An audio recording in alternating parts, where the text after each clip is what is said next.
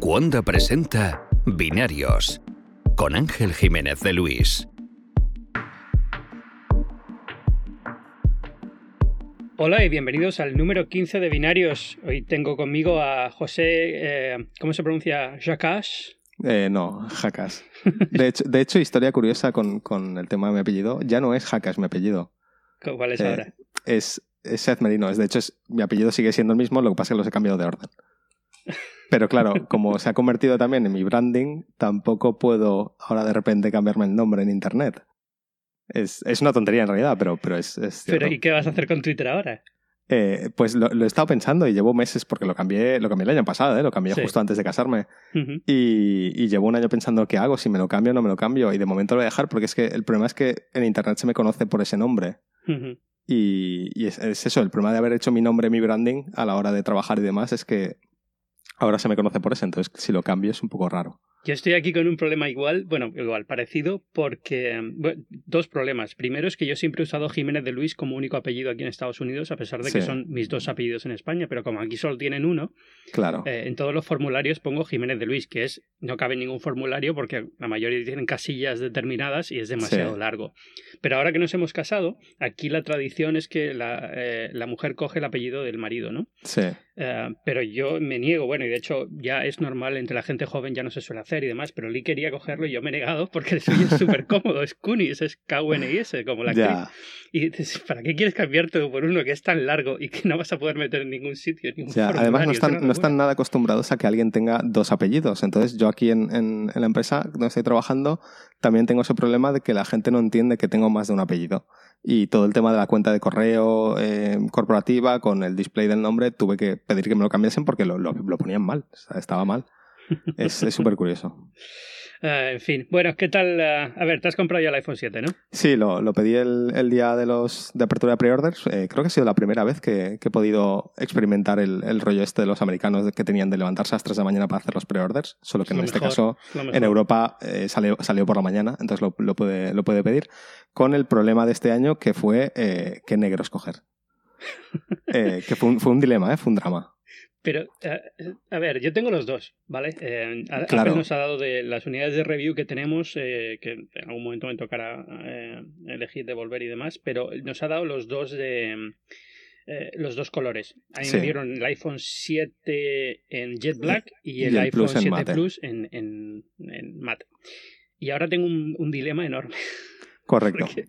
Pues tú imagínate lo mismo, pero sin haber, sin haber podido verlos en persona. Que es peor aún, porque claro, tú al menos los has visto, los viste en la, en la presentación y los, los has visto en, en la review. Y puedes más o menos pues ya saber qué es lo que te gusta y qué es lo que no. Pero tú imagínate todos los que lo hemos tenido que pedir a ciegas, sabiendo además que de Jet hay pocos. Entonces, claro, yo eh, por la mañana convencidísimo de que quería el... No, mentira, convencidísimo no, mm, con la duda y tal, pero bueno, iba por el Jet y veo que el Jet, eh, la, la fecha de entrega era más tarde que todos los demás modelos. ¿Qué hice? Pues pedí el mate, porque dije, lo necesito ya. Entonces pedí el mate y, y ahora pues no estoy tan seguro de, de- de querer el, el mate y, y de, y de qué, qué hacer. El otro día por fin pude ver en Apple Store el, el modelo Jet Black, el, el 7 normal, y el problema es que la iluminación en las tiendas Apple no me, no me gusta, no, no lucen los modelos. De hecho, me pasó que el, el día que vi eh, que bajé a, a Valencia de- a pasar el fin de semana, pude entrar en Apple Store y tenían solo el mate. Y vi el mate y no me gustó en, en persona, en, en la tienda. Fue en plan de. Es, es como muy aburrido, es muy plano, muy. No sé, no me, no me dice nada. ¿Qué pasa? Que luego lo vi. eh, cuando me llegó el mío, lo vi en luz natural, lo vi al exterior y dije, ah, vale, esto es otra cosa. Y Mm. con el Jet so- sospecho me va a pasar lo mismo. Lo vi en la tienda, no me terminé de convencer, pero claro, veo fotos que, que tienen de gente que lo tiene y me parece increíble. Eh, Entonces, Yo La sensación que tengo es el día que tenga que, esco- que escoger uno, eh, probablemente escoja el, el mate. Eh, me gustan los dos. Yo creo que no ninguno de los dos es una mala opción, pero es verdad que es que el Jet es tan, tan bonito, pero se ensucia tanto. es- no llamativo. es muy llamativo. es muy, Claro, muy y viene, viene a ser un poco eso, ¿no? Y, y- y no quiero decir tampoco que es el tema este, no, es que es la forma de que sepan que tengo el iPhone nuevo. Nah, pero- eso da igual. Pero personalmente es como, es como satisfacción personal de tener el más llamativo, el, el tener el bonito, el, el que sabes que es el flagship este año. Eso es, es el icónico de eso. esta generación, con lo Correcto. cual es, es el que Y si representa encima esta generación. El año que viene cambian otra vez de materiales o cambian lo que sea, es como la única vez que vamos a poder tener este teléfono en este material. ¿no? El, el- si los rumores llegan a ser ciertos. Entonces es, es como sabes que tienes una edición que, que es mm, igual no limitada, pero, pero sí especial. Así que no, no sé lo que haré. Lo único que me, me fastidia un poco del Jet es que a la hora de hacer fotos de forma eh, incógnita es mm, más difícil porque tienes reflejos. Eh, no sé si te ha pasado alguna vez con, con los iPhones hechos de cristal o con un Galaxy o lo que sea, que depende de cómo lo pones con la luz y está apagando el sol, el, el teléfono refleja la luz y a veces te puede afectar a la foto o puede llamar la atención más de lo que tú quieres que llame la atención. Eh, es un detalle menor, pero sí que es algo que me da un poco de cosita, que el, que el mate es como mucho más eh, stealth, ¿no? Como, Es, como es llaman. discreto. A ver, y el, el- siempre puedes poner una carcasa en esos, en esos casos. No. Pero es verdad que lo único que no quieres es poner una carcasa a un teléfono que Co- está Correcto. bonito. Yo, está también yo la gente que, que dice, no, me voy a comprar el jet y, y va a estar perfecto porque lo voy a meter en una funda el- tal cual me llegue. No, lo te entiendo. compres, ¿eh? No. No te lo compres. ¿Para qué te compras un teléfono bonito si lo vas a meter en una funda? Ya. O sea, no. Mm. Eh, lo máximo que puedo entender, la gente que le está poniendo eh, plástico de este transparente por encima, el- los, la- los skins. El otro día vi unas fotos de, de un Jet Black con un skin transparente que por suerte no se notaban ni las juntas nada. El Ah, problema no de sé, esos a mí skins- siempre me, me parece que acaban cogiendo mucha mierda. Entre Correcto. A los tres teléfono. meses eso da asco. Sí. Pero bueno, entiendo que para el primer mes así que lo quieres tener nuevecito es como el típico sofá que le pones la funda transparente, ¿no? Pero Curiosamente, yo al, al, al 6S le acabé poniendo la funda de Apple de cuero eh, casi casi al final ya del, del. O sea, lo estuve usando mucho tiempo sin funda. Y al final, estas navidades me regalaron una de cuero y digo, voy a probarla. Y queda muy bien. La verdad es que Yo las caí- de Apple de cuero son muy, muy bonitas. tanto con el 6 Plus como con el 6S Plus caí de día uno pillar una funda de cuero porque me parecen muy bonitas y al segundo día quitarla porque eh, si el Plus ya es bastante grande. La funda le daba ese pequeño Sí. extra de grosor que a mí ya se me hacía Incómodo. Sí, el Plus, Vale, entonces- ahora, ahora que estoy usando más el Plus, estoy contigo. Cuando le pones una funda se queda demasiado Correcto. grande. Mm. Eh, en el, cuando la- el poco tiempo que tuve un, un 6 normal, eh, sí que lo, lo llevé con funda y las fundas son bonitas y, y molan bastante, pero con el Plus se me hace imposible. Y encima luego que, que es que no me gusta, que prefiero lucir el teléfono como, como viene, ¿no? Desnudo. Así que, que eso, si, si acabo pillando el jet, que se arañe, no sé, con el tiempo pues se va a arañar. Bueno, es, eso, es eso un no poco pasa nada, obvio. eso está. A Por mí eso, no me eh. preocupa. Yo tengo el iPhone original y me encanta cómo está destrozado. Es que me Claro, encanta, de hecho vi el, el, el jet que vi el otro día en la tienda, tenía un par de arañazos y me di cuenta de que en realidad sol- solo se ven cuando le da la luz. Hmm. En, en el arañazo es un brillo así que tampoco, no sé, no me pareció tan, tan exagerado. Entiendo que igual cuando hay 20 pues es otra cosa. Pero creo que cuando hay 20 ya te da igual.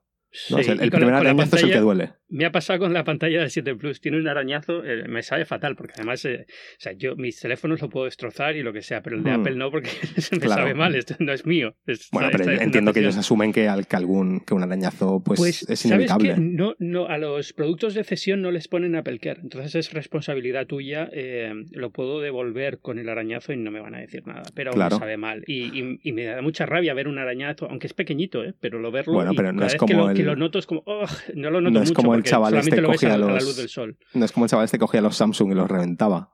No. ¿Sabes? Que- Pues, pues eso, ¿sabes? No es lo mismo. Entonces yo entiendo que eh, eh, entienden que hay un poco de uso y que, que a veces es que el- el- los arañazos en la pantalla, mu- mucha gente piensa que, que el cristal que es como im- imposible de arañar y un simple grano de, de arena de polvo que tengas en el bolsillo te puede Sí, arañar la pantalla. Mm. Y muchas Mm. veces pasa así, sin, sin querer, no te has dado cuenta y ¡pam! arañazo. Y la gente no entiende que lo que se araña muchas veces no es la pantalla, sino la, La la capa. de oleofóbico. Sí, eso sea, también con lo pasa. cual es, es como, no, no estás arañando la pantalla, la pantalla no es arañado, es lo otro, pero te molesta Sí. igual. O sea, al fin y al cabo, no deja de ser un poco, un poco molesto. Oye, que estamos aquí hablando de, de lo que no hay que Ya. hablar. ¿Qué te Bueno, habría que un poco hacer review un poco de todo.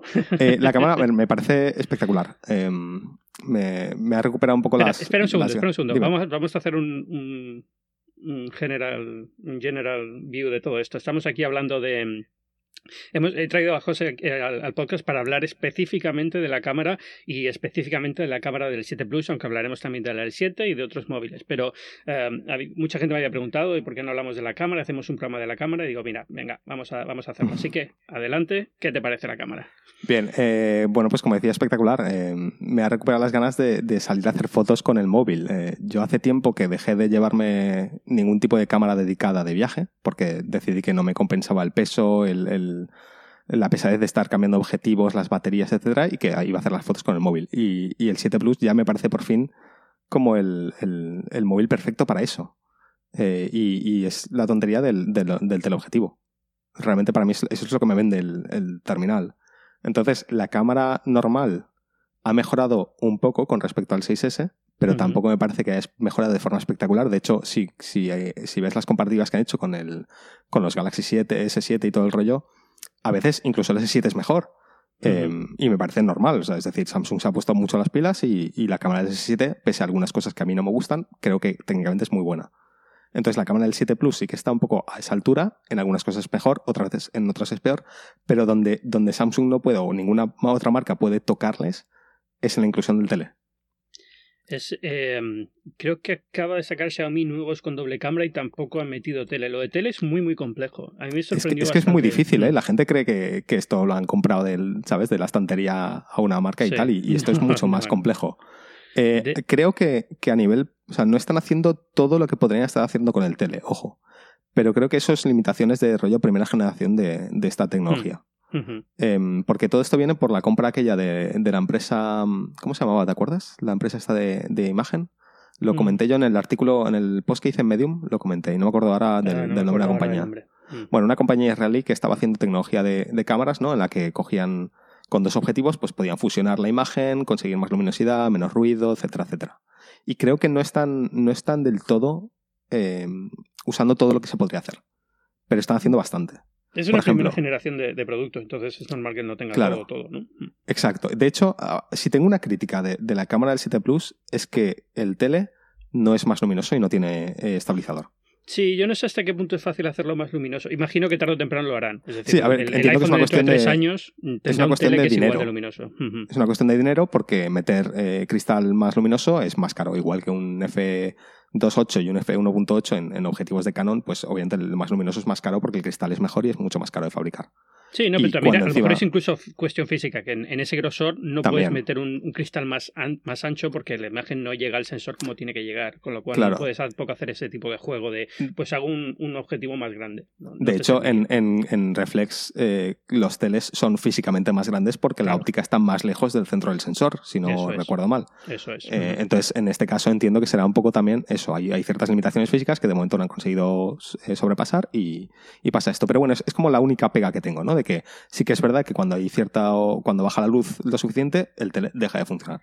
Y es, a mí lo que me cabrea, y esto lo descubrí haciendo la review eh, los primeros días, es que no hay forma de saber cuándo ha entrado en juego y cuándo no, porque la gracia de todo este doble sensor de Apple y la nueva eh, fusión de imágenes y demás es que es transparente para el usuario. Tú tienes la aplicación de cámara, le das a 2X, sacas la foto o haces lo que sea y todo es transparente. No sabes qué ha pasado, no sabes cómo se ha hecho esa imagen, no sabes Sí. cuántas fotos ha combinado para hacer esa imagen o si ha activado el segundo sensor o no. Eh, Tú piensas que sí, porque le das a 2X, sacas la foto y tiene buena calidad, pero a lo mejor no, a lo mejor justo en esa, en esa escena no había luz suficiente y simplemente ha tirado de la otra, ya ha sacado tres fotos con la otra y las ha fusionado y ha hecho un zoom y demás. El resultado es bueno, yo creo que Es eso que es, eh, creo que es eso. O sea, si lo piensas, es la genialidad de que, de que en realidad, si, si hubiese una forma de forzar el tele, la foto sería bastante peor. Porque si te has fijado con el modo retrato donde siempre estás forzando el tele, Llega un momento que las fotos son casi inservibles de la cantidad de ruido que tienen. Tú imagínate si tiras a hacer una foto con el tele en, en modo normal, eh, en, en un ambiente con baja luz y te sale toda llena de ruido. Yo entiendo que ellos han hecho sus pruebas y han decidido que, que las fotos, si las hacían con el objetivo normal, con, con algún tipo de fusión de imagen y tal, y una reducción de ruido, salían mejor que hacerlas con el tele. Entonces, me parece que es muy buena decisión el, el eliminar esa, esa decisión eh, de quitársela al usuario y tú decidir que la, es que la foto que vas a hacer y la, ampl- la ampliada va a salir mejor que, que usar el tele realmente. Entonces, estoy decepcionado porque el tele no sea más luminoso o no tenga estabilizador, pero entiendo lo que han hecho y honestamente me- parece bien. O sea, no, no tengo una queja. Más allá del hecho de no saber cuando estoy haciendo la foto, pues a veces si estoy usando o no estoy usando el tele. Ya, eso es un tema, es una cuestión de control personal, porque como me gusta la fotografía, me gusta saber qué parámetros Claro. están en juego, cómo estoy controlando yo la imagen y no al revés. Que dicho Entonces, esto, puedes hacerlo. Hay un montón de aplicaciones que te dejan Sí, elegir el- con, la a- cámara con usar. aplicaciones, con aplicaciones de terceros, pero al final yo, las aplicaciones de terceros de fotografía, y ahora luego hablamos si quieres del RAW y demás, pero, pero yo al final nunca las acabo usando porque son más molestas, no tienen Sí. acceso rápido desde el home screen y demás, ¿no? Sí. Um, he usado alguna de vez en cuando, pero, pero en general no me han dado una satisfacción. Y ahora, con toda esta inteligencia de los dos objetivos detrás, menos todavía, porque las aplicaciones. Bueno, vamos a hablar luego de eso, ¿vale? Eh, pero bueno, porque quiero hablar primero de lo del el modo de retrato y el desenfoque, el, fo, el foque este famoso. el Que yo sé que a mucha gente lo que llamen a esto bokeh le pone, le pone un poco nervioso, pero bueno. Eh, más que nada porque el tema de bokeh, en realidad, el bokeh no es el efecto, no es, no, es, no es el desenfoque, es el efecto que hacen las luces cuando las desenfocas. Esa es la distorsión, la distorsión óptica del desenfoque, pero no el desenfoque en sí. Ahora, a mí esto me parece un tecnicismo absurdo que es como cuando el otro día discutíamos en Twitter si era, se podía llamar un zoom o no se podía llamar un zoom porque no había un, no había un, un movimiento mecánico. Pues no lo sé, tío, da igual. Eh. Ya. No, sí, tele, la gente está también un poco loca con el tema de si esto es un teleobjetivo o no es un teleobjetivo porque es un rango medio, da igual. O sea, al final es lo que el nombre que le ha puesto Apple claro. y ya está. Pero, pero no sé, ¿qué te ha parecido? Yo estoy muy contento. O sea, las fotos las fotos que he hecho con el modo retrato me parece que salen siempre súper bien, incluso cuando hay defectos. ¿eh? Yo creo que quedan muy, muy bonitas. Eh, pero no siempre eh, las coge bien los bordes y demás. Estoy aprendiendo que hay ciertas cosas que son más fáciles de, de usar en modo retrato. de hecho, lo más fácil es usar caras de personas que, que, otros, que otros objetos o demás pero estoy muy contento con cómo queda. No sé cómo, qué sensación tienes tú. Yo estoy muy contento porque además acerté bastante en, el artículo que escribí, acerté bastante de lo que estaban haciendo y, está guay que no te dejen controlar nada. Em, que no, no, te dejan elegir el cuánto desenfoque. ¿Vale? Y esto me parece muy bien. Y me parece muy bien porque la gente abusaría. Em, si has visto la gente lo que hace con el, bueno, yo mismo lo, lo hacía con el HTC el One M8, el, M8 creo que era, que era el que tenía los dos, los dos objetivos. Claro, tiendes a, te dicen, puedes hacer esto. ¿Y tú qué tiendes a hacer? Pues el slider al máximo. Porque, no sé, lo porque, más claro, porque desenfoca, ¿no? Y lo, lo, pones al máximo y desenfocas todo lo que puedes porque mola. Y luego te das cuenta de que igual te has pasado. Y entonces entiendo que, que, Apple lo que está haciendo es con el mapa de profundidad, eh, no sé si han elegido una especie de una, eh, un F concreto, un F1.8 o F2 o lo que sea, concreto que emular, ¿sabes? Entonces el desenfoque lo, aplican siempre pues la misma cantidad en base a la distancia de los objetos. Es como, que lo tienen muy bien calculado. Entonces un objeto que está más lejos de la cámara, el desenfoque que aplica a lo que hay detrás es menor que un objeto que está físicamente más cerca de la cámara. Sí, aquí hay una cosa que me gusta explicar a la gente cuando lo típico, escribe sobre esto y dice, Buah, esto ya lo hace mi Huawei, esto ya lo hace no sé qué. Hay que explicar qué hace esto, esto del, mapa de desenfoque, porque muchos de estos otros teléfonos que tienen doble cámara y hacen un falso desenfoque del fondo, lo que están haciendo es separar un plano de otro. Tú haces dos planos y un plano está enfocado y otro plano está desenfocado. ¿Qué pasa con el iPhone? Lo que está haciendo es realmente un, desenfoque gradual. Crea, no sé si son nueve planos o lo que sea, y si hay objetos que están dentro de esos planos intermedios, el desenfoque que le aplica es diferente, con lo cual tú puedes tener un palo, simplemente un palo, y ver el desenfoque y es muy realista porque tienes en la parte del frontal enfocada y conforme te vas alejando en perspectiva va desenfocándose cada vez más como pasaría realmente si fuera un desenfoque creado por una lente de, de, amplia apertura. ¿no? Tampoco estoy seguro de lo que hacen el resto. Em. Eh, depende, depende, pero por lo general suele ser... Em, suele ser eh, encontrar el objeto en enfoque y el resto em, aplicar un desenfoque gradual. Desde, es que no recuerdo, no recuerdo probarlo profundamente en el, en, el, HTC, que es el único que he probado con, con, este sistema. Y no recuerdo hacer alguna en la que se pudiese ver un desenfoque gradual. Recuerdo eso, el, doble plano, ¿no? El, doble plano, exacto. Pero, pero es verdad que no, no, llega a probar el otro. Igual sí que lo hacen, no lo sé. No. Eh, bueno, el caso de, del Huawei, por ejemplo, que tiene la doble cámara en blanco y negro y demás, también hace algo un poco parecido porque también juega con la profundidad según el, contraste y demás. Pero siguen siendo detección en base a contraste eh, y, aunque detecten profundidad, no, no aplica el efecto tan de forma tan gradual, de forma que parece que es realmente una lente que, al final, bueno, no es, esa se nota que no yo creo que, bueno, se nota, no sé qué decirte, ¿eh? a lo mejor también es, lo noto yo, pero mi madre lo ve y dice que fantástico. ya, yo, yo en general estoy muy contento con el modo, ¿eh? me, me, o sea, he sacado algunas fotos que, que es que creo que va a llegar un momento en el que ahora sabemos que son del 7 Plus porque lo estamos diciendo o porque es la novedad y lo estamos viendo. Pero yo creo que en un año podrías coger, hacer una foto con esto y publicarla y a menos que te lo digas, hay muchas fotos en las que nadie va a saber que eso está hecho con un 7 Plus. Sí, sí, sin duda. Totalmente, ¿eh? estoy convencidísimo. Ahora, pues eso, en cuanto sabes que es el 7 Plus, pues tiras a buscar los defectos. Pero en realidad eh, hay, son menores, excepto en fotos donde realmente la lía y se vuelve loco y no, y no lo pilla bien, que hay muchas, es verdad. pero cuando sale bien, sale increíble. ¿Cuál es el porcentaje que crees que más o menos está, en tu caso, que has visto de éxito de diría que un bien? 75%, 80% de las fotos que estoy haciendo salen muy bien. Em, y el resto son o, fallos menores, o sea, gradualmente pues hay, hay, fallos mayores o fallos menores. Hay algunas en las que realmente se vuelve loco y no, no, detecta bien la profundidad, y otras en las que simplemente pues hay un bordecito de cierto objeto que no ha cogido bien, qué tal. Em, y ahora sí que podemos hablar un poco de, de dónde falla. Sí, sí, venga, em, dile. Básicamente, obviamente los bordes de los objetos, cuanto más irregulares, más posibilidad hay de fallo. Porque ahí creo que lo que está haciendo es, está aplicando a, los bordes un efecto eh, de recorte similar al que hace Photoshop. Eh, donde coge un, borde irregular y le, aplica un smoothing, ¿vale? Un suavizado. Entonces coge un borde irregular, le aplica un suavizado y luego lo desenfoca. ¿Qué pasa? Que hay veces que el desenfoque es, que, la separación es un poco más cortante, entonces se nota como el perfil del objeto, eh, que debería ser como muy regular, por ejemplo, el pelo de un perro, de repente se queda súper suavizado y parece que le has cortado el pelo, ¿sabes?, con una maquinilla o algo así. Entonces queda un poco raro. Y eso, eso a veces le, pasa. Otras veces no. Es como que depende un poco de lo que haya de fondo, consigue separar mejor o peor. Depende, depende mucho de la luz, de lo cerca que estés del objeto. Entonces, lo que me he dado cuenta de que mm. creo que están haciendo, yo el otro día me quejaba de que es que le estaba haciendo fotos a Elena, entonces la mm. cara salía enfocada, pero el pelo, pese a estar en el mismo plano de profundidad prácticamente, lo desenfocaba. Y creo que es que ahí está la trampa. Cogen y detectan lo que es pelo y el pelo siempre lo desenfocan, porque saben que los bordes del pelo siempre van a dar problemas. Yo tengo alguna foto mía que de estas que hice de prueba en la que tengo el pelo así un poco en el viento y tal y, suele estar enfocado salvo algunas partes que era complicado encontrar los bordes. ¿Contra el cielo plano? Contra cielo plano, contra cielo Claro, contra cielo, entiendo que contra el cielo es como hacer un croma, ¿no? Es más fácil eh, separar. Pero cuando tienes fondos así más, más complejos, yo que sé, plantas de fondo o una pared con textura, es mucho más difícil encontrar esos bordes. Y creo que ahí es donde está haciendo ese efecto de recorte. Ya te digo, es que es difícil saber exactamente qué están haciendo porque creo que están haciendo tantas operaciones al instante que, que, habría que probar, o sea, habría que hacer un test así más científico de coger una persona, ponerla en distintos fondos, ¿sabes? Ir viendo lo que hacen cada una para, para un poco averiguar exactamente cómo funciona el algoritmo. Pero desde luego me parece increíble, o sea, me, me parece brutal. Esto no lo he visto en mi vida en ningún, en ningún otro terminal ni ningún otro cacharro que, que, que funcione esto así de bien, realmente.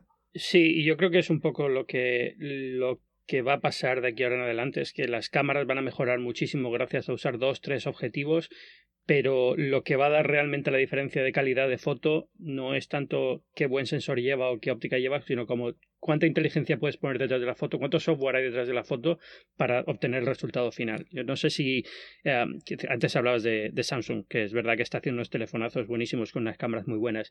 No sé hasta qué punto luego tienen expertise en este, en este tipo de cosas, o qué pueden hacer o qué no pueden hacer. No sé si Samsung, Samsung creo que no está fabricando sus propios ISPs, puede ser o, eh, si lo hacen, mm, probablemente no, esté tan avanzado. Eh, a ver, supongo que sí, ¿eh?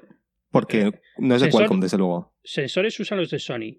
el ISP no es el de Qualcomm. O sea, que imagino, o, usan uno de Sony que otros deciden no usar, o están usando uno propio. Sí. pero vamos, al final es todas estas cosas también se aprenden. Es decir, ahora no lo saben hacer, pero oye, porque hasta ahora no, había nadie haciéndolo y de repente dicen, oye, ¿cómo ha hecho Apple esto? Oye, pues hay que hacer algo parecido. Pues si te fijas, Apple, Apple lleva dando énfasis al tema del ISP desde el iPhone 4. Eh, ya en la, en la, keynote del iPhone 4 yo recuerdo que ellos mencionaban el ISP y lo que estaba haciendo y, y cuántas fotos hacía y, y, análisis y tal. O sea, ellos llevan trabajando en esto mucho, mucho, mucho tiempo. Eh, y, yo creo que ellos saben que llega un momento que, que a nivel ópticas en teléfonos móviles te encuentras con barreras físicas y que la única manera de, sobrepasarlas es ah, en rollo fuerza bruta de poner más objetivos y, por software con el ISP. Entonces entiendo que están haciendo pues eso, muchísimo hincapié en, tener ISPs buenos, en hacer su, su ISP propio, en, en, ver qué pueden hacer con las fotos para mejorarlas. Y yo creo que esto también ayuda a que Claro, el, software no es perfecto y sobre todo cuando están haciendo, están usando machine learning y todo este tipo de cosas, es verdad que a veces haces fotos, ya sean con el modo retardo o con el, modo normal, que, que, la ves y dices, ostras, aquí el, el ISP se, ha vuelto un poco loco. ¿no? Igual te hace sombreros raros o, no ha calculado bien la luz. a mí sí, exacto. La exposición es un poco extraña. a mí me, pasa, me estoy dando cuenta de que, el, de que el iPhone en general tiende a sobreexponer un poquito. Ah, ¿Estás viendo las fotos en el ordenador o en el propio iPhone? No, en el, en el iPhone. Es que Em, ahí también entra en juego ahora lo de la pantalla, ¿vale? Yo lo de la Em, pantalla, si quieres hablamos de ella, pero no estoy tan emocionado con el tema como otros. No estoy notando tanta diferencia, ¿eh? No, no se nota una barbaridad de diferencia. Yo creo que es una pantalla que es mejor, la calidad de color es mejor, pero, pero también casi todo lo que estás viendo no tiene el perfil de color que, que soporta la pantalla, No, pero lo por ejemplo, estás viendo exactamente el, igual. el otro día comparé en el 6S y el 7 Plus la misma foto, eh, hecha con el 7 para poder usar el, el tema del, del perfil, el- ¿cómo se llama esto? El Deep Color. Sí, Eh, y honestamente, más allá de tonos rojos y verdes, no Eh, no. nada. no se notaba prácticamente eso. diferencia y la diferencia era menor en rojos, ¿eh? Sí. era como un poquito más saturado y tal, pero o sea, entiendo que es importante tener estos perfiles de color y tal, pero yo no, no flipo tanto con la calidad. Hay gente, recuerdo la review de Austin Mann, este, el fotógrafo, que decía, no, porque con la pantalla esta ves unos colores, ¿qué tal? Y es como, oye, relaja. Ya, no, pero, pero no es también, hay decir, también hay gente que está entrenada para ver este tipo de cosas. Es un tío que trabaja todo el día con monitores calibrados, con perfiles de color exactos, que se preocupa demasiado porque el color exacto que tiene la foto, estas cosas les preocupan. Eh, a ver, la pantalla del 6S no era mala, ¿sabes? No, no, no, es- era es uno muy de los buena. mejores LCDs que podías tener en No, no, telefonía si, yo no me quejo, ojo, no me cojo de la, de la calidad de la pantalla, me- la- Sí. las pantallas del iPhone son mis pantallas favoritas en, en móviles, pero, pero quiero decir que la diferencia de color, eh. Ya te, a ver, yo me, me trabajo con tema de vídeo y de color y todo el rollo y ya te digo, no, no estoy viendo tantísima diferencia como para... Es, es pequeño, o sea, es, es no Sí. sé cuánto porcentaje más, pero además hay que estar preparado para verlo, entrenado para verlo y te tiene que importar este tipo de cosas que a Claro. la mayoría de la gente se les está exactamente igual, eh, un color más, un color menos. Cuando, cuando tengan pantallas HDR y tal, yo entiendo que ahí es cuando ya veremos más Mm. diferencia. Pero con el tema de la paleta de color esta no, no lo he visto para tanto. Pero bueno, que igualmente se ve muy bien. Y, eso, y volviendo un poco al, al tema de fotos, em, pues eso, el modo retrato muy bien, yo estoy muy contento, entiendo que es una beta y que tiene, que tiene problemas, es fácil romperlo. Eh, otro de los fallos que me he encontrado es que em, los objetos que estén delante del plano de enfoque se rompen completamente. Es decir, no es capaz de desenfocar correctamente objetos que estén delante de lo que tú tienes enfocado. Porque es un modo retrato, es decir, este modo está Correcto. pensado exclusivamente para sacar retratos de personas. Todo lo que hagas que sea un poco extraño, fuera de ese caso de uso, siempre da algún problema. Mascotas funciona decente, pero tampoco muy bien. Y cuando Sí. sacas objetos, bueno, más o menos las- se las apaña y puede salir. Pero yo creo que no. La idea de que hay algo de frente de la persona que está sacando un retrato no tiene sentido. O sea, al final esto está optimizado para sacar la foto de tu niño, de tu esposa, de tu marido, Sí. de lo que sea, en, en las vacaciones delante de la playa, básicamente. Y, y de hecho, si lo piensas, es para, o sea, para muchos, para todos, creo que fue un, un bonus, ¿no? De esperábamos que solo funcionase con personas y cuando salió la beta y de repente funcionaba con, con un montón de objetos, fue en plan de, ah, mira, qué bien. No, no lo esperábamos, yo no esperábamos. Pensaba que solo que iba a funcionar con detección con- facial sí. y que solo se iba a activar con personas. Que ya me, ya me emocionaba, pero el hecho de que funcione con todo y que en general funcione bastante bien, pues mira, oye, muy bien. Sí, pues puedes experimentar, puedes hacer diferentes cosas. Eh, ¿Has- ¿Tú usaste alguna vez alguna aplicación de estas que hacían este tipo de efecto? Eh, a ver, en, en iPhone lo único que he visto son aplicaciones donde tenías que tú recortar Sí, manualmente De, el, de el esas digo, objeto. sí. Me parecen horrendas todas. Era todo súper artificial, súper. Es, no es sé. artificial. Para ciertas fotos también funciona aceptablemente bien si detecta bien los bordes. Que si eres un retrato de una persona con un fondo azul del cielo, detectar los bordes es relativamente Sí, bueno, sencillo. claro. Y, y bueno, más o menos. Pues, Pero estamos en eh, lo mismo. El problema con esas aplicaciones es que luego tiendes tú a, a pasarte de rosca con el, con el desenfoque. Porque, porque eso, te dan el control y, y te vuelves loco, te crees ahí un artista y, la lías. Que es lo que le pasa también a los fotógrafos el día que empiezan a hacer desenfocados, o al menos cuando estaba, yo estaba aprendiendo fotografía y aprendí a usar lo de la apertura para hacer desenfoques Claro, claro. y demás. Bueno, o sea, la- todas las lentes al máxima apertura y haciendo Claro, claro, nos- nos desenfoques pasa- que ojo, lo único que nos- estaba era el ojo. o sea, Nos pasa a todos, ¿eh? Nos compramos la primera reflex y nos creemos aquí, eh, ¿sabes? El, el, el, el amo de la fotografía artística y tal, haciendo bokeh a todo. Pero, pero es, normal y yo lo entiendo. Lo que quiero decir es que luego, tres años después, después ves esas fotos y dices, ¿en qué estaba pensando? Y con esto, por eso, por eso me gusta que, no, que nos hayan quitado, quitado ese control, porque va a permitir que hagamos fotos que luego veamos dentro de tres años y digamos, ah, mira, qué bonita. Y no, Dios mío, qué horrendo. ¿Sabes? Em, entonces, eso. ¿Y qué más eh, iba a comentar? Ah, sí, y bueno, las aplicaciones esas. Em, en Android sí que he probado alguna otra eh, porque se puso de moda cuando Google, en su cámara de Google, implementó el modo este de, de profundidad también, de cambio de enfoque, en el que tenías que tú físicamente desplazar el teléfono para, para hacer ese, Sí. Ese mapeo de profundidad. Entonces también pues, te da la, la opción de, de jugar con el enfoque. Que de hecho eso es algo que Apple no ha hecho. Eh, te han hecho el, el desenfoque de profundidad, pero no te permite elegir el punto de enfoque. Esto y, y, y, esta técnica de mover el teléfono también es algo que me ha sorprendido que Apple no esté haciendo, porque yo pensaba en el modo retrato, una vez estás enfocando al objetivo, estás intentando sacar la foto, seguro que el iPhone cuando lo vas moviendo o que lo muevas poco va cogiendo esa información para afinar el borde, pero no parece que lo haga. No, y yo prefiero que no, ¿eh? Ojo, o, o que si lo hace que lo haga de forma transparente. Yo todo lo que sea quitar, quitar proceso a la hora de hacer la fotografía, yo estoy a favor. Hmm. Y lo que hacía la cámara de Google está muy bien para hacer la demo, pero eh, ¿quién, quién lo hace? O sea, en serio, ¿quién, quién hace fotos eh, que tardan 10 segundos en hacerse porque tienes que poner la, la, la, cámara bien y mover la cámara perfectamente porque si no, no coge mierda, ha dado error, tengo que volver atrás y volver a... O sea, no, nadie, nadie hace eso, eso es súper incómodo. Hmm. ¿Sabes? La gracia de la fotografía móvil es el momento, el clac, ya está, hecha. Hmm. Y por eso me gusta el modo retrato del iPhone porque es literalmente es apuntar, disparar y ya está no tienes que ponerte a, ¿sabes?, elegir el punto de enfoque, mover el teléfono, etcétera, etcétera. Eso es todo lo que sea, eso son complicaciones. Quitando el segundo objetivo y la, la, cámara normal, que has dicho antes que tampoco te parecía un salto importante. Para la gente que tiene el iPhone 7 sí, porque viene ya con el, con claro, el estabilizador. Claro, ¿no? eso sí, o sea, el estabilizador desde luego era algo que ya, que ya tocaba.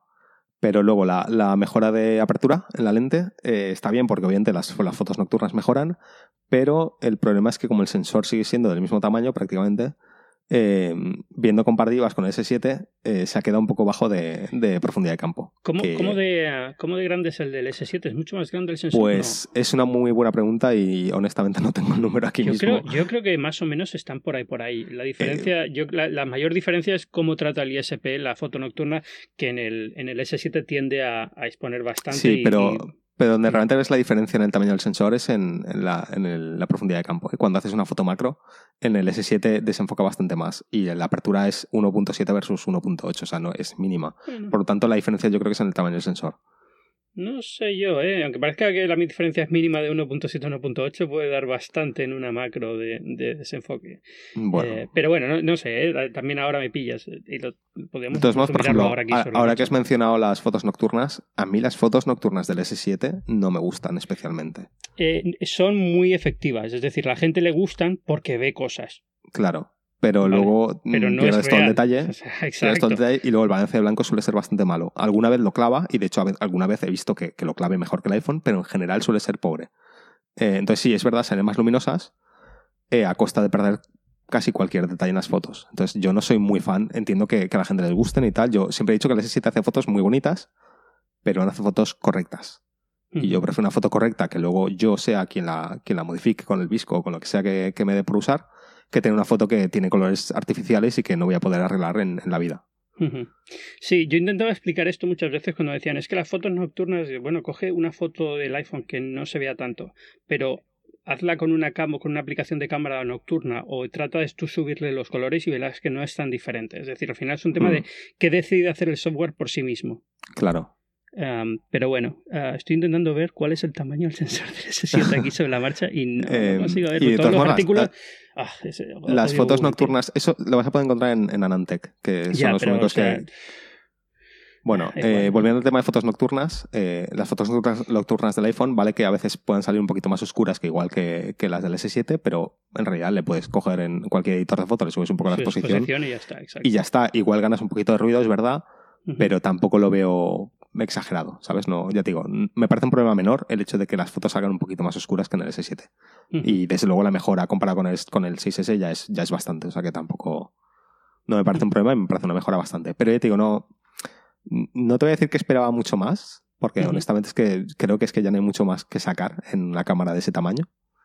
Eh, Pero entiendo que para la gente que, que venga del, S- del 6 o del 6S, el- la cámara del, del 7 normal es, es mejora bastante. Pero para mí el, el- para mí el iPhone 7 el- el- lo que viene con la cámara es el, el Plus, o sea, es el, el tele. El tele es lo que a mí me vende el teléfono. Sí, mira, está, acabo de contarlo. Es exactamente la misma, el mismo tamaño. El Mismo tamaño de- los dos. Uno, uno partido de 2,5, sí. Mm, curioso. Pues sí que voy a tener Creo que mirar. A ver. que sí. Ah, Ahora ya no sé, porque joder, es, es imposible. Eh, hemos convertido Internet imposible buscar un dato concreto Ya. en cualquier momento. El- Todos los artículos son clickbait y es imposible encontrar dónde está la información, pero creo que sí que es exactamente el mismo, mismo tamaño. Bueno, Ah, de- si no, luego lo, lo aclaro en, en las notas. sí, pero de vamos, todos sí. modos, ya te digo, eh, la única diferencia en ese sentido que he notado es que cuando ves fotos así, rollo macro, el, el S7 se enfoca un poco más. Sí. y sí que es verdad que a mí me parece que queda un poco más bonito. Pero en lo demás, eh, a nivel comparativa y tal, yo he visto varias ya. Me falta hacer a mí una, pero no tengo un S7 a mano. Eh, y es eso, que, que, sí que es verdad que el S7 a veces saca más detalle, es verdad que a veces saca una foto más bonita, pero yo el iPhone lo veo más consistente siempre. Eh, más consistente en balance de blancos, No, más consistente mira. en colores. Eh, te, me corrijo ahí mismo, es verdad. El, el S7 tiene un sensor un poquito más grande. ¿Ves? El del iPhone 7 es uno partido de, de ¿Dos 3. seis? De, Ah, vale. de- de- perdón, de, sí. Uno de 3. Uno de 3. Uno 2.3 o... ¿No? Telefoto. el telefoto es más, eh, más grande, pero ese no es el que estoy mirando. No. Uno. ah, ni idea. Bueno, eh, que alguien lo busque luego y lo, lo ponemos en, el, en, las notas del, A ver si voy a, del podcast. voy a hacer como, como las madres de... ¿Y si voy y yo lo busco yo y lo encuentro qué? Probablemente la estoy- primera. Y es que estoy me estoy, me estoy volviendo un poco estúpido. Sí, Bueno, uno, no te un, tercio de hincha y el, y el otro es uno, uno partido de 2,5. O sea, que es, evidentemente es un poquito más grande. Pero bueno. Claro. Ya te digo, Que- yo, yo la, la diferencia que notaba de, de, eh, de desenfoque es, tiene que ser eso, porque el, el- el punto uno de, de diferencia de apertura no puede ser tanto. Cuando te vas a macro, el punto uno eso puede hacer bastante. Pero bueno, sí, bien. No, tenías razón. Yo, yo estoy equivocado, como Mira, siempre. ¿ves? El del S7 lo acabo de encontrar. Es uno partido dos- 2.6. el 2.6, tamaño del y el otro es uno, uno cerca de uno de un tercio, con lo cual es un Claro. poquito más pequeño. Pero bueno, ¿qué puedes esperar? Soy periodista, tío. O sea, lo mío es, es información siempre incorrecta. Bueno, pues eso. Entonces te digo, ahí, ahí sí que es verdad que el, que el S7 te da ventaja y no sé si Apple no lo ha hecho por tema de espacio físico en el teléfono o... Ima- o por- imagino que si tienen que poner otro sensor al lado del, del, del normal, tampoco les tienen tanto espacio. Y esa es la duda que tengo. ¿El año que viene qué va a pasar? ¿Van a poner un segundo sensor en el, en el normal? Espero que sí. O sea, es que. A ver, yo creo que, yo creo que deberían. O sea, deberían por lo Te menos digo, poner... te digo porque que- espero que sí. Porque este Vale. año me veo que voy a tener que cambiar con el 7 Plus porque me gusta tener las dos lentes y demás. Con lo cual. Y me parece demasiado grande todavía. ¿Qué pasa? Que el año que viene probablemente esté acostumbrado al tamaño del, del Plus y diré, me da igual. O sea. El año que viene cogerás el, el normal y dirás esto que es un pequeñín. teléfono para, para hormigas. Sí. Eh, eh, Ya te digo que todo, prácticamente todo el mundo que conozco que ha, que ha tenido un plus eh, un par de meses, luego no ha querido volver al normal. Y, y el ejemplo perfecto es, lo tengo aquí al lado, que es Elena, que se ha pasado al plus y está encantadísima. Jo, Lee, Eh, tiene, Lee tiene el SE. O sea que Sí. cada vez que lo cojo es como este teléfono. Es, es como, enano. pero es como polarizante, ¿eh? El tema de los, de los tamaños. Hay hay gente que, que, que le gusta el SE y probablemente no suba nunca más a ningún teléfono más grande. Y sin embargo, la gente que duda entre el normal y el Plus suele acabar probando el Plus y se queda en el Plus.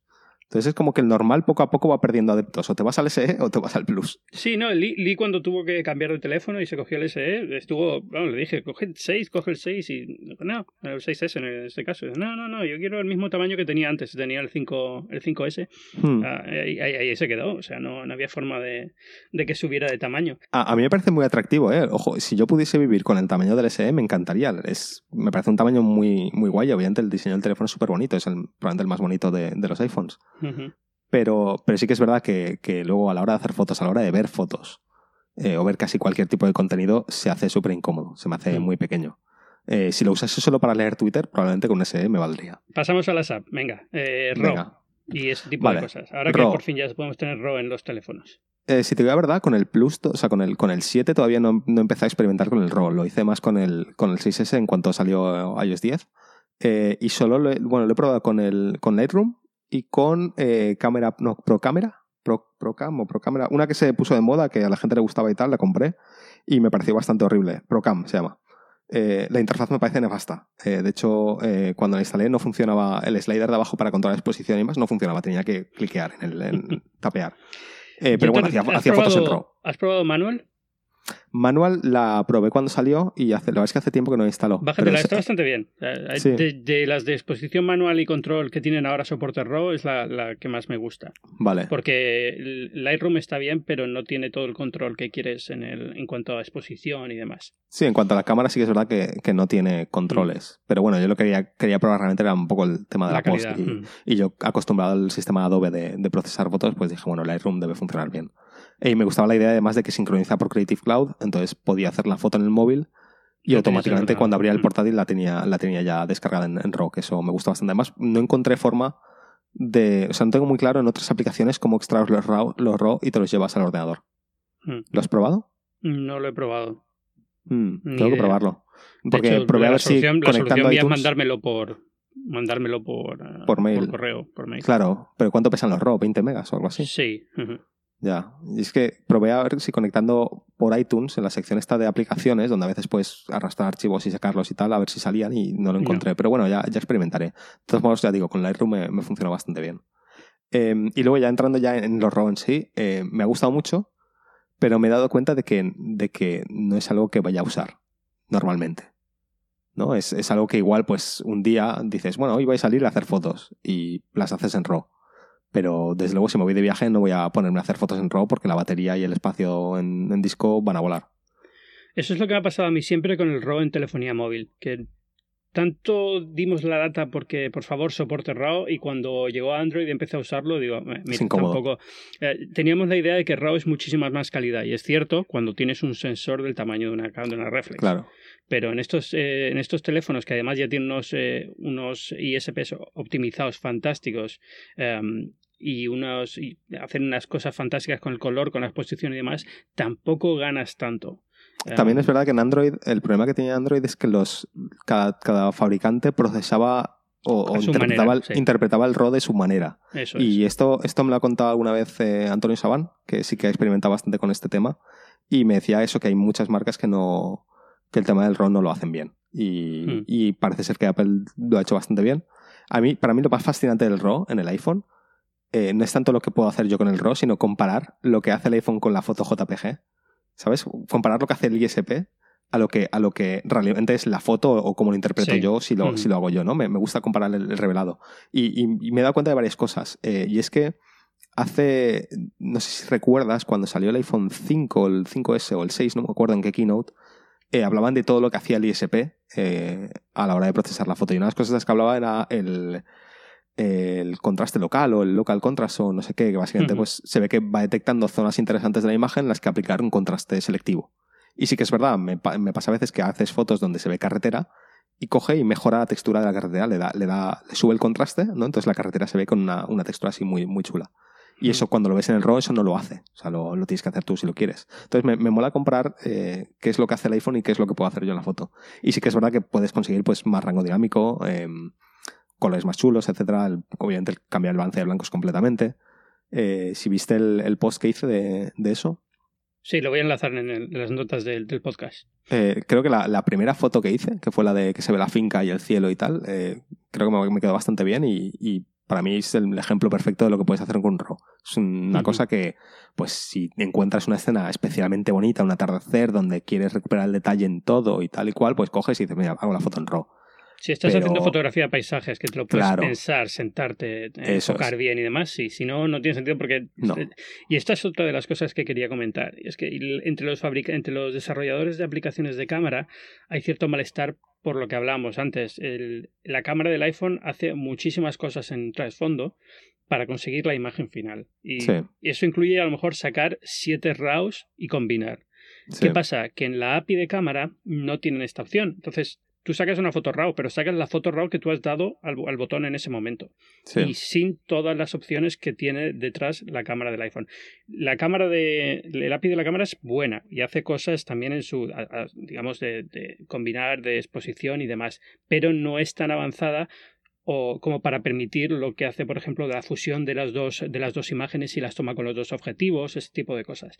Y entonces hay cierto malestar porque es verdad que puedes sacar una foto RAW, pero casi siempre, casi siempre va a ser mejor la foto, aunque esté en JPG comprimida, que va a salir del- de la aplicación de cámara de, de Apple. Ya. Eh, ahora que has comentado lo de la fusión de, de imágenes con los dos objetivos, ¿eso está confirmado que funciona? Porque Mira. yo no, le, no lo he visto. Cada uno dice una cosa diferente. Teóricamente debería estar ahí, ¿vale? Eh, Apple nunca ha dicho que eso, que eso pase. Esa Es que no lo ha dicho cosa. nunca, Esa, y- es otra y- cosa. Claro, yo, yo, creo que esto en, surgió, surgió por algún tipo de, mm, de- alguien alguien entendió mal lo de fusión o lo de la fusión del procesador o, el- o algo que dijo Apple muy vago en términos de eh, Apple escoge la mejor imagen de los dos objetivos y busca zonas o lo que sea y de ahí extrapoló que hay una fusión de las dos imágenes cuando, cuando sacas una foto con suficiente luz con, con el, con el grande, ¿no? Con el, con el Claro, teleobjetivo, yo lo ¿no? Con el teleobjetivo, en- no, con el, con el gran angular y entonces la zona del teleobjetivo está sacando la imagen del Eso tele es. y combinándolas. Eh, hasta donde yo sé, hay algo de eso. Es decir, hay algo que hace el teleobjetivo en las imágenes que consigue que sea mejor imagen final, pero no tiene por qué ser simplemente fusionar partes de la imagen, sino a lo mejor exposición o detalle o cosas así. En realidad es fácil de probar. Yo, yo esto lo vi en, en, la review de TechCrunch, que, que, de hecho hacía una imagen en plan de, te lo dibujaba, ¿no? En plan, el aro central, que es donde pues afecta, afecta al tele, pues usa la imagen y mejora la nitidez. Yo en mis fotos no lo he notado para nada. Y en realidad es fácil de probar. Sería coger, tapar el teleobjetivo, hacer la foto y luego hacer la misma foto. Con el, con el mismo sin, sin tapar. Sin, taparlo, ¿no? Y comparar la nitidez. Y, ya te digo yo dónde tienes el problema con eso. ¿Qué es? Que es un detalle tan pequeño y afecta tanto que haya pasado tres segundos cuando sacas la siguiente foto que probablemente tú veas cosas que no están ahí o que no pasan. Es la única forma de saberlo es si Apple lo contesta. De todas formas, yo cuando intenté hablar con Apple, porque intenté hablar con Apple cuando hice la review, cuando detecté que la cámara del tele no se encendía a veces, digo, voy a, voy a hablar con ellos a ver qué me cuentan. Y, la posición de Apple es... Eh, no vamos a contar eh, de momento, o probablemente nunca, imagino, eh, la inteligencia que va detrás de cada foto. Esto es no te van a contar lo exacto, no te van a contar qué pasa en la caja negra que transforma lo que ven los sensores en la foto que tú acabas viendo en la pantalla. Y, me parece muy bien. Es una ¿eh? ventaja competitiva, claro. al fin y al cabo. Claro, pero ya te digo, igual me da por probarlo porque tengo, tengo ganas de, de esos, de seguir indagando a ver qué, qué, exactamente qué están haciendo y qué se puede, no sé, eh, engañar a la cámara, probar a engañar a la cámara siempre que puedas y ese tipo de cosas. Sobre todo con el modo retrato quiero, quiero ver qué se puede hacer. Hmm. Porque este tipo de cosas y tal, sobre todo que, funcionan con, con, un poquito de IA, eh, mola ver que si puedes confundirlo, ¿no? Y, y que puedes, que puedes sacar. De hecho, ya te digo, ayer estuve probando lo de enfocar a un plano más trasero y que los objetos delanteros se desenfocasen y es que se vuelve absolutamente loco, no, no sabe detectar bordes en objetos que están más cerca. Eh, mi opinión es que lo que hace, mi opinión, bueno, mi sospecha es que lo que hace la aplicación eh, cuando está en modo retrato es que una vez detecta qué es la parte que estás retratando, considera que eso es la primera capa. Sí. Con lo cual, lo que esté antes de eso le va a dar problemas siempre porque y, sin no sabe dónde está. Y sin embargo, recuerdo las primeras, el primer par de posts que había sobre esto que decían que también funcionaba con objetos que estaban delante. Creo que era el de, probablemente el de Gruber, que suele decir este tipo de cosas sin saberlo. O, sí. a ver, Gruber a veces patina. Y... No, eh, sí, patina, pero te voy a decir por qué patina. Patina porque Apple es, especialmente compleja de sacar información. Entonces tú estás en el, en el evento, ¿vale? Estábamos, Gruber y yo estábamos ahí al lado, ¿vale? Estamos probando la cámara. Y tú vas al representante de Apple que está contigo, le dices, entonces si saco tal, no sé qué, y te responde de una forma que parece que te está dando la razón, aunque no está diciendo absolutamente nada, con lo cual te está forzando a que tú te crees la película y te refuerza tu propia película. Y es, complicado. Y hay que tener mucho cuidado porque es fácil meter la pata y acabar diciendo algo que realmente no es, que ellos no te han dicho, pero como te dejan entrever algo y tú ya estás con el confirmation bias, que quieres que lo que tú has pensado sea la verdad, eh, en cuanto te dicen algo que parece que encaja, y por eso digo lo de la fusión, puede venir de ahí, ¿eh? Sí, sí, em, posiblemente. Enseguida saltas y dices, ah, pues entonces es lo que yo pensaba y funciona así, y no tiene por qué. Em, yo creo que lo, de, lo, del, lo del objeto frontal es simplemente eso, que la, que una vez detecta qué es lo que tiene que estar enfocado, eso es el primer plano y de ahí los nueve planos siguientes hacia atrás, pero no hacia adelante, con lo cual lo de adelante no sabe muy bien qué hacer con ello. Pero bueno, puedo equivocarme y a lo mejor le pregunto al tío de Apple de imagen y me dice, bueno, hacemos algo así parecido y tú digo, ah, pues yo tenía razón, esto es lo que hace, pero no tiene por qué. Bueno, igualmente lo que está guay es que... Em, la foto siempre te guarda la foto con el desenfoque y la foto sin el desenfoque. Eso está muy bien. Eh, para asegurarte de que ah, de una forma u otra tienes una foto usable. Porque ya digo, cuando la lía, pues a veces dices, bueno, pero igualmente la foto sin desenfoque, pues oye, funciona, ¿no? Sí. Y está bien. Em, y lo otro que no he comentado es que el, el, tele. Em, a ver, o sea, el tele, obviamente, pues lo, primero que piensas es, bueno, puedo hacer fotos a, objetos que están más lejos. Pero, pero la gente, los que sabemos un poquito de fotografía, sabemos que, que el, tele, más allá de eso, tiene efectos positivos como el tema de la compresión del fondo y, y, que para hacer fotos de gente o, o ciertos ángulos y tal, eh, pues sale más bonito realmente. O sea, una, una, cara sale menos deformada, ¿no? Que es algo que yo he criticado mucho en, en, cámaras de Android, que deforman mucho las caras y, y tal, porque se empeñan en poner objetivos super, super angulares. Hmm. Em, entonces, para mí, para mí realmente es que es una de las ventajas, que es que estoy haciendo que si tomas fotos con el tele porque, porque salen mejor. muy porque, bien. Claro, quedan muy bien. Yo no solamente quedan muy bien, es una foto que nunca has visto salir de un móvil. Entonces es la novedad también. Yo estoy sacando ahora también todas con el, con el modo retrato solamente porque fuerzo el tele. Claro. Y es, y es que es increíble porque vas por la calle sacando fotos con el móvil. Yo antes hacía foto callejera con el móvil y no tenían nada que ver las imágenes con las que saco ahora porque evidentemente el tele te da otra óptica. Em, y, y, lo que dices es cierto. la gente no entiende que no es lo mismo. No puedes poner un un sensor de 24 megapíxeles, recortar la imagen en la mitad y la imagen que obtienes es la misma que la del tele. No, Claro. eh, eh, la, la óptica juega también en, en cómo desenfoca el fondo y cómo comprime el fondo y cómo la propia geometría de los objetos cambia. Las caras y demás. Eh, Vamos, yo estoy haciendo lo que tú, estoy sacando todo con tele. Sí, es, eh, más, más allá de porque es la novedad, porque realmente las fotos cuando Sí, salen, salen muy quedan bien. muy chulas. quedan Son muy bonitas. Es, es algo que no te esperas de un móvil, simplemente es eso. No, hasta ahora no hemos, Eh, no hemos conseguido hacer fotos con estas con móvil porque todos los móviles han empezado en 28 milímetros o así. ¿no? Sí. No- Yo- ya te digo más. que, que ahora cuando pase un poco el hype y tal, eh, vas a poder subir una foto hecha con el modo retrato o sin el modo retrato y decir, hostia, me acabo de comprar un objetivo nuevo en mi Sony y mira qué fotos y tal, y la gente se lo cree. Sí. Eh, porque, porque ya es casi indistinguible en muchas ocasiones de, de fotos que harías con una, con una reflex, a menos que tengas pues el, el archivo nativo y te pongas a mirar el píxel y digas, no, el procesador de imagen este es el del iPhone, ¿sabes? Pero, Mm. pero bueno, es, es- ves la foto en Twitter, en Instagram y tal, y, y muchas veces es imposible distinguir. Ayer subí yo una de un gato, eh, que es que la sigo viendo ahora y me parece increíble. O sea, el, el desenfoque gradual de los bigotes del gato me parece brutal. Increíble. Y pero la Porque de los- Muffin en la cama también era impresionante. Sí, y esa, Pero y esa tenía ruido porque había poco luz, ¿eh? Esa, da si igual, porque queda perfecto. A ver, el ruido también, también te digo una cosa, y esto lo, lo- lo hablé en su momento con, ah, con Iker, aquí en, en Binarios. Nos hemos acostumbrado a un tipo de imagen que viene de la cámara muy particular, que tiene que ser casi sin ruido, perfectamente clara, perfectamente enfocada, pero en la historia de la fotografía esto es muy reciente. Lo normal es que Sí. la fotografía sería un montón de ruido en la época de, la- del- de las películas. De, ¿Sabes lo que de me las gustaría ver? Que igualasen. El problema que tengo con el ruido es que el objeto que está enfocado tiene mucho ruido y el resto de la imagen no. Ya, Si cogiesen Claro. e igualasen el nivel de ruido en toda la fotografía, quedaría mejor. me- Mm. quedaría mejor, porque no notaréis ese, ese- esa diferencia. Estoy viendo ahora una que, que le hice a Elena en. Pues serían las siete y pico de la tarde, ya había poca luz. Ya, Eh, al claro, ella está, mm. ella está enfocada, se le ve la cara llena de ruido y el fondo está súper cremoso, sin ningún tipo de ruido y tal. Y queda Claro. raro, queda muy digital. Claro, porque si el ruido- Desenfocar, desenfocar por software ha quitado el ruido. Claro, si lo igualasen después de desenfocar, yo creo que, que ganaría Mejoraría. y mejoraría bastante. Eh, y luego la otra foto que me gustó mucho que hice fue una de las primeras que hice con que le hice a Muffin en la calle, eh, a contraluz, eh, con el sol de fondo y tal, que también me pareció que quedó súper espectacular. Em, pero bueno, la- si alguien me sigue en Instagram, pues las, la verdad es que la mayoría las estoy poniendo ahí.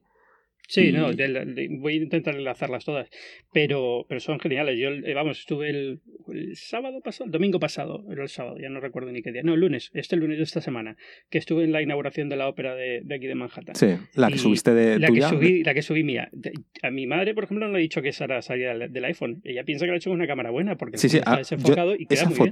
Esa foto estoy convencido de que no hubieses dicho que era del iPhone. O sea, yo lo primero que pensé es, ¿sabes? ¿Es una foto oficial de prensa o, o, o Lee lleva Sí, una foto de verdad conmigo. una cámara de verdad? En, no, en serio, te, te lo, te, lo, te lo juro que no, que no pensé directamente Sí. es una foto de un iPhone. De hecho, tuve, Sí. la, tuve la duda, ¿no? Hasta que dije, bueno, esto es el modo retrato porque, porque estamos con eso. Ujú, Pero esa foto la subes en un par de meses, que nadie está pensando en Nadie ella y lo na- sabe. nadie, nadie dudaría. ujú. Y, y Sí. creo que va a pasar eso. Ahora todos lo sabemos, pero, pero en unos meses, eh, cuando la, la gente ya un poco empiece a combinar fotos normales con fotos retrato y tal, pues la, no vas a saber diferenciar entre lo que es una foto con el modo retrato y, y no, excepto cuando la líe con los bordes.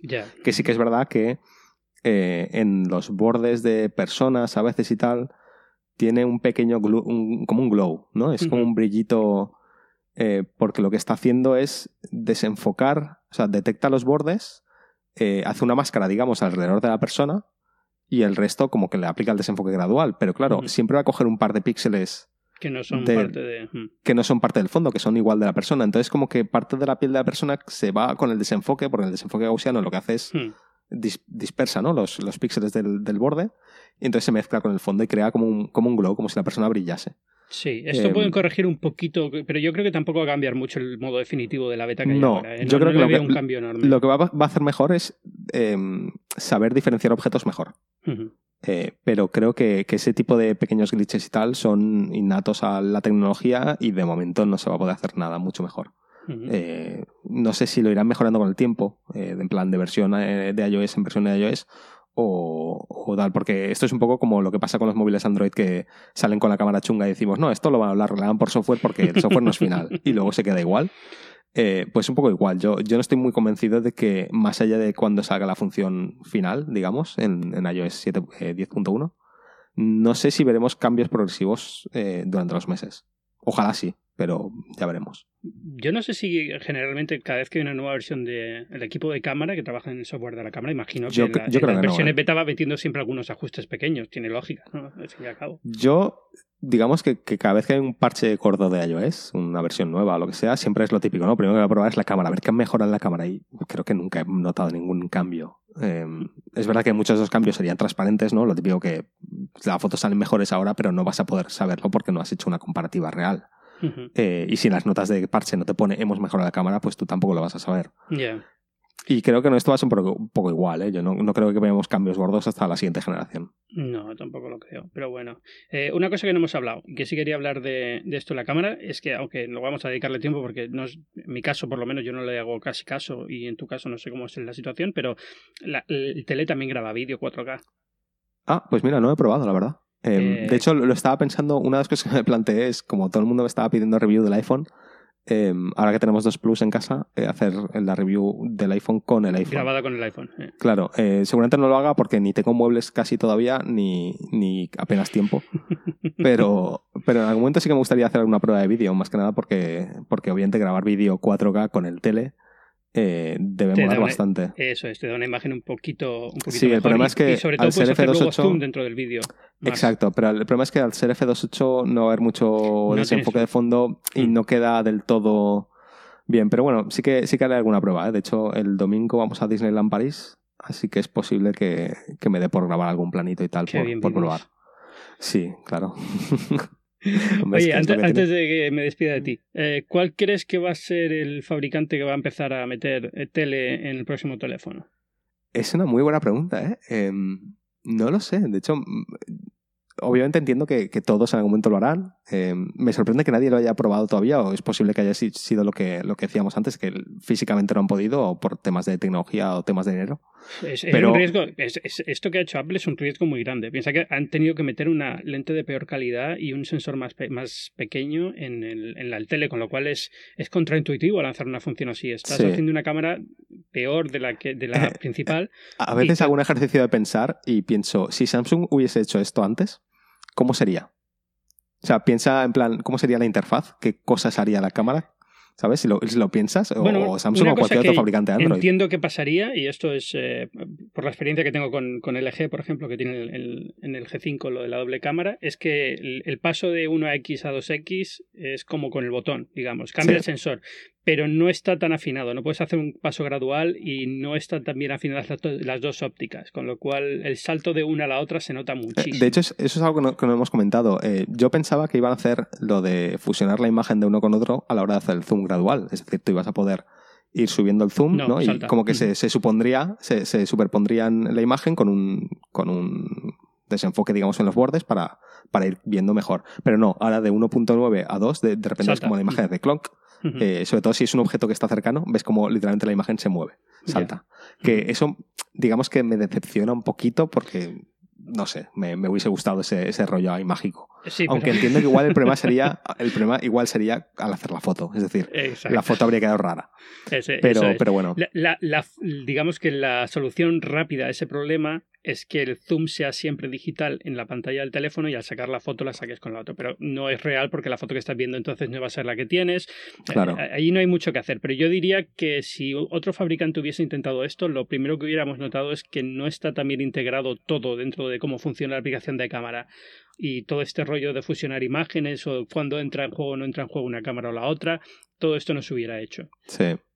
Em, y de hecho, el, el tema este del zoom gradual, eh, si viste el vídeo de, de Austin Mann en, en África, Sí. que el vídeo que grabaron con el iPhone, una cosa que me gustó a nivel creativo que puedes hacer ahora es el, el zoom en vídeo.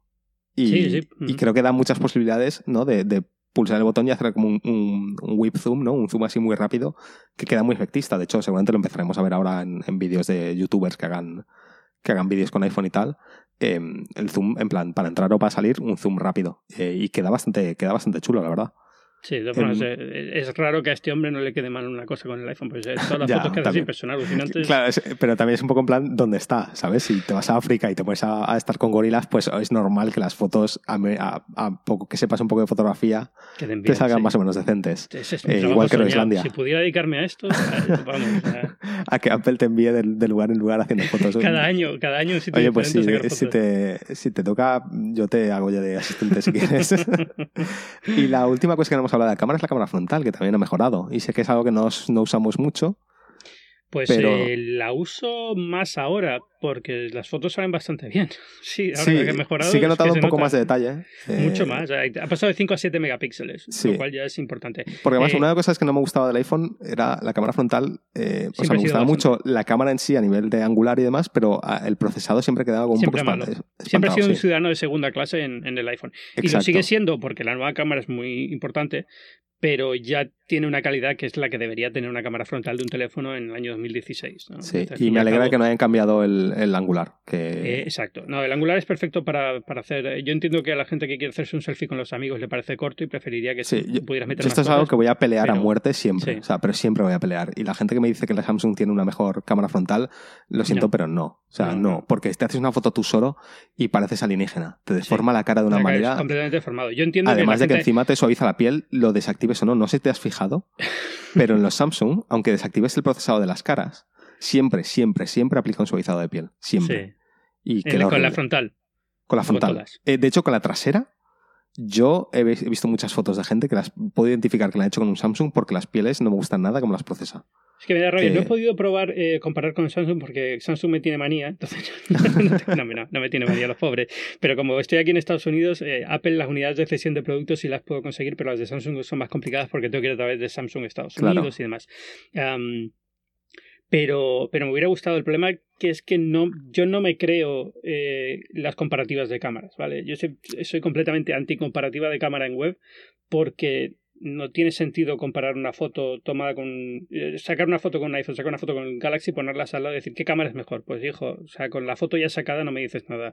No sé cuánto tardó la, la, la aplicación en sacarla, en enfocar, en, Claro. en darte Yo- este, este resultado. A mí me gustan las comparativas, pero me gusta cuando las hago yo porque soy Sabes, 100% consciente de, de- de que lo he hecho en un entorno controlado, de que, de que he hecho la foto lo más parecida posible. O sea, me, me fío de mí mismo, ¿no? No me fío de, de random blogger que, que hace las fotos y, y notas que el encuadre es distinto y por lo tanto con eso has confundido el balance de blancos y la, la otra foto sale distinta. De hecho, eso me pasó con la, una de las comparativas primeras que salieron con el 7 y el S7, Sí, que es que veías que las fotos, o sea, decían, no, es que el iPhone aquí ha, expu- ha expuesto el cielo y, ¿sabes? Y ha salido mal lo demás. Normal, haberlo porque el encuadre es completamente claro. distinto. O sea, Ajá.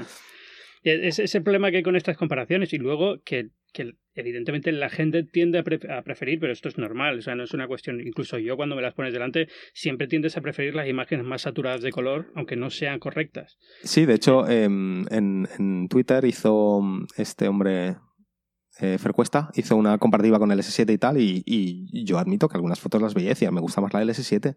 Pero porque Em, estás viendo, bueno, ya- en el caso de Twitter además las estás viendo comprimidas por Twitter, que no tiene sentido tampoco. Claro, Pero bueno, pero aún así, o sea, yo lo entiendo. O sea, las Ujú. fotos a veces salen más vistosas y, y otras veces digo, no me gusta el color, porque físicamente no me gusta el color. Lo veo y noto que ese verde no es un verde natural, o los cielos muchas veces hacen un, un cian súper feo, y cuando hacen fotos a gente, sobre todo las pieles, a mí es que no me gustan. Me, me- no sé, yo no entiendo qué hace Samsung con las pieles, pero las destruyen. Eh, crean- no, no, en serio, algún día voy a hacer un post sobre ello, porque la gente como que no lo ve, y yo, yo lo veo y, y noto que son muñecos de cera. Eh, he visto gente hacer fotos a bebés y los bebés dan miedo. Eh, en serio. no exagero, de verdad, que... que- Pero además, el, el sombreado, las caras, o sea, por ejemplo, el, Sí. el, el- la- el hueco entre la nariz y el moflete. ¿vale? Eh, en una cámara normal, pues si hay un sombreado, pues hay un sombreado, ¿no? Y suele ser como más oscuro.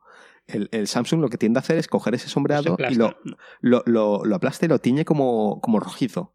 Entonces parece que es que, que le han puesto una linterna, es un muñeco de cera, le han puesto una linterna por detrás y está saliendo el brillo, ¿sabes? Por las juntas del, del muñeco. Es sú- súper creepy. Eh, Eh. pero bueno, más allá de eso, ya digo, yo esa pelea entre qué cámara es mejor, yo siempre voy a decir que, que las cámaras de los móviles Android de hoy en día, casi todas, son muy buenas. Sí. Eh, en muchas ocasiones voy a preferir la cámara, la, la foto de un Android, pero yo sigo prefiriendo el, el iPhone porque las fotos, o sea, me puedo fiar de, de que va a hacer una foto buena. Sé lo que esperar de las fotos y sobre todo a nivel de color y demás me gustan más. No, no tiene mucho más. O sea, es que. Y encima te ponen un tele. Entonces, para mí la decisión ya está hecha. Pues eh, estamos completamente de acuerdo, así que premio para nosotros. Venga.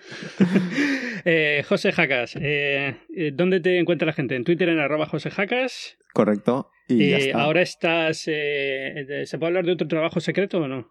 Eh, bueno, es secreto. Estoy trabajando en, en Blizzard, en, en Francia. Eh, me dedico a, a, um, gráficos en mo- motion design, gráficos en movimiento, motion graphics, no sé, como lo quiera decir la gente. Hago Ujú. cosas que se mueven. Esto no te lo he preguntado, pero ¿para vídeos de, de promoción o también dentro del juego? Eh, no, en principio, eh, sobre todo departamento de marketing. Entonces, eh, vídeos promocionales, cosas para la web, banners, etcétera. Es, es un poco lo que estoy haciendo. Pero bueno, llevo dos meses. El otro día, de hecho, se publicó por fin el primer vídeo que puedo decir que he hecho yo. Bien, el de World of Warcraft, ¿no? Uno de los de, de, de- sí, de la, De la nueva de la expansión. de la expansión de World of Warcraft. Pero bueno, ya te digo, soy un, un minion más en, en una empresa muy grande. Tampoco le demos más importancia a la que tiene. Pero a gusto, ¿no? ¿Te gusta? No, no, yo estoy, estoy, estoy contentísimo. Estoy trabajando en, en lo mío, en una empresa que a mí me encanta, en una, en una ciudad que, que está bastante bien, pese a no hablar francés. Eh, pero bien, desde luego es un avance para mi carrera. Y bueno, y aparte de esto, eh, te pueden escuchar en eh, New Game Plus, que habéis Sí, empezado New Game Plus, tenemos un podcast de videojuegos, se llama New Game Plus, estamos en Cuonda.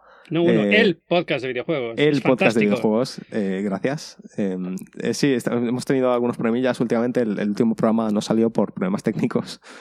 Eh, sí, fue, fue, ha sido irme yo de, de España y de repente el podcast no, no funciona No bien. funciona. Vaya, pues No, pero, pero bien, hemos vuelto ya, la temporada ha vuelto y estamos grabando cada semana. Estás grabando desde, desde tú desde Francia, ¿no? Sí, y, y sorprendentemente bien. Hemos conseguido un, work- un workflow que más o menos funciona, pese a que hay un problema técnico que no se ve en el podcast y es que el, el resto del equipo tienen que escuchar por un solo auricular, por cómo tenemos la mesa montada.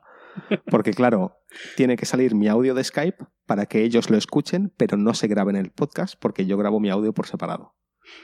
Y a nivel técnico es más complejo de lo que pueda parecer. Sí, Pero estamos eso- trabajando en ello. suele ser, eso suele pasar cuando tienes un podcast de más de dos personas. Lo cual- esta es la razón por la que binarios es solamente dos personas. entre otras De, cosas. de hecho, claro, nosotros nos consideramos muy afortunados porque tenemos la suerte de que somos amigos presenciales y, y grabamos en, en casa de, de Pedro todos los días, bueno, todos, todos los días que grabamos eh, en, en la mi- misma habitación. Entonces, Mm. eso implica que, que es más difícil cortarte uno a otro porque no hay esa diferencia de, de distancia y de, y de latencia. Eh, y, y claro, el audio siempre es bueno porque estamos todos en la misma sala. Mm.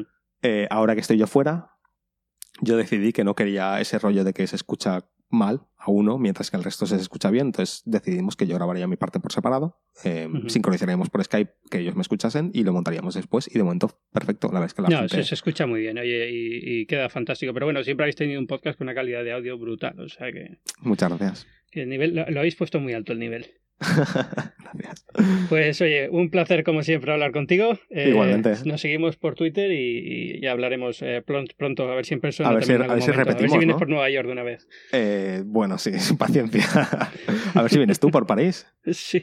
Tú eres el periodista que viaja. A París voy, pero a Versalles, ¿no? ¿Qué, ¿Cuánto Bueno, está pero- de tren? En tren son 30 minutos, Ah, bueno, 40 pues, como mucho. La próxima vez que Yo- vaya por París te, te doy un toque. Nosotros estamos yendo a París todos los fines de semana a comer. O sea que, que ya te digo así, es, buah, te, te tengo que te llevar a algún sitio que vas a flipar cuando vengas. Muy bien. Queda pendiente. Venga. Bueno, un abrazo. Venga, un abrazo. Gracias por venir. Hasta luego.